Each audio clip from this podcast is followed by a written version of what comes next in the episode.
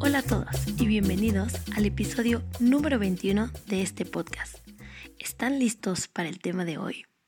Espero que sí, porque vamos a hablar de drogas, violencia, política y narcotraficantes. Un tema muy fuerte para algunos y sin duda muy importante para los mexicanos. Pero no se preocupen, que no va a ser un episodio lleno de sangre. Vamos a aprender de las drogas con un poco de historia mexicana. Estoy segura que muchos de ustedes han escuchado alguna vez sobre la violencia en México. Seguramente vieron alguna noticia en televisión o internet que habla sobre lo peligroso que es y sobre los problemas que hay con el narcotráfico. Todos sabemos que muchas veces los medios de comunicación hablan solamente de las cosas malas que pasan en el país, porque son las noticias que más venden. No todo siempre es verdad, pero tampoco les voy a mentir y decir que México es el país más seguro del mundo. La violencia aquí toma la vida de muchos mexicanos cada año y es una preocupación constante para todos. Podemos aprender a vivir con esto, pero creo que ustedes y yo estamos de acuerdo en que a todos nos gusta sentirnos seguros en nuestras casas. Ahora bien, tengo una pregunta para ustedes. ¿Creen que el problema de la violencia en México se debe a las drogas? Muchas personas dicen que si hacemos legales las drogas, nuestros problemas terminarán. ¿Ustedes qué opinan? ¿Creen que puede ser esta la posibilidad de acabar con la violencia en mi país? ¿Son las drogas la solución en lugar del problema? Y si yo les digo que en 1940 México ya legalizó las drogas y el programa fue un éxito, ¿me creerían? Pues pongan mucha atención porque voy a contarles una historia. Durante la Segunda Guerra Mundial, México y Estados Unidos metían en las cárceles a miles de drogadictos cada año. Había corrupción, violencia, robos y muchos problemas relacionados a las drogas. Pero un día, un doctor mexicano que estudió en Francia regresó a México con algunas buenas ideas. El doctor Leopoldo Salazar Viniegra llegó a la Ciudad de México para cambiar la vida de las personas adictas en este país. Habló con el presidente y el 5 de enero de 1940 las drogas se hicieron legales en México. Para él era fundamental tratar a los adictos como enfermos y no como criminales peligrosos, enfermos que por ley tenían derecho a un tratamiento, ayuda psiquiátrica y educación. La educación debía ser para todos, adictos y no adictos.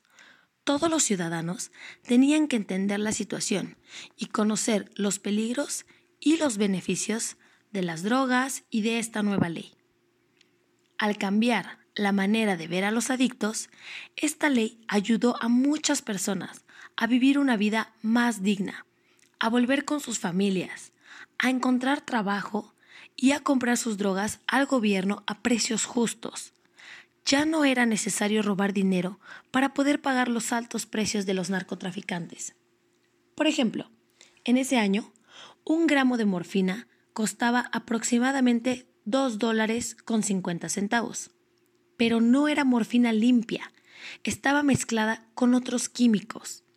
Para poder comprar morfina limpia, las personas pagaban 25 dólares. Así que, con esta nueva ley, las personas podían comprar la morfina al gobierno en 16 centavos. Es mucha la diferencia, ¿no creen? Así, muchas personas podían comprar lo que necesitaban sin necesidad de cometer un crimen. A mediados de marzo de 1940, al menos mil adictos iban cada día a comprar las drogas que necesitaban. Un doctor daba las dosis y registraba a todos los que iban. Los adictos estaban muy contentos con esta medida y por primera vez sentían que el gobierno los entendía y se preocupaba por ellos. Esto fue lo que algunos dijeron a los periodistas que investigaban el caso. Otro beneficio que se buscó con esta ley a largo plazo era terminar con la corrupción dentro del gobierno que protegía a los narcotraficantes. Y de verdad, ojalá esta ley hubiera continuado por mucho tiempo, ya que la corrupción en la actualidad está en todos lados. Hasta ahora todo suena muy bien, pero como en cada historia, hay personas felices y personas muy enojadas. Los narcotraficantes en ese tiempo perdían 400 dólares cada día. Y nuestros vecinos del norte, los Estados Unidos, tampoco estaban muy contentos. El consumo de drogas en el país bajó mucho y los productores de cocaína y morfina hicieron mucha presión para cancelar el proyecto. Así que, tristemente, seis meses después de empezar, el gobierno de México terminó el proyecto, cerró todas las clínicas y volvió a prohibir las drogas. Yo pienso que las ideas del doctor Salazar eran muy buenas, pero estaban adelantadas a su época. Quizá el mundo no estaba listo para un país con drogas legales. No tengo duda de que México estaría en una situación muy diferente si hubiera continuado el proyecto. Quizá no estaríamos viviendo tanta violencia todos los días. ¿Ustedes conocían este pasado de México con las drogas? ¿Creen que en un futuro podremos vivir en un mundo de drogas legales? ¿Les gustaría vivir en un mundo de drogas legales? Creo que lo mejor que podemos hacer por el momento es informarnos muy bien y aprender los pros y los contras de la legalización de las drogas para poder tomar una buena decisión cuando llegue el momento y quizá poder ofrecer ayuda y una vida más justa para las personas enfermas de adicciones. Así podemos verlos como enfermos y no como criminales.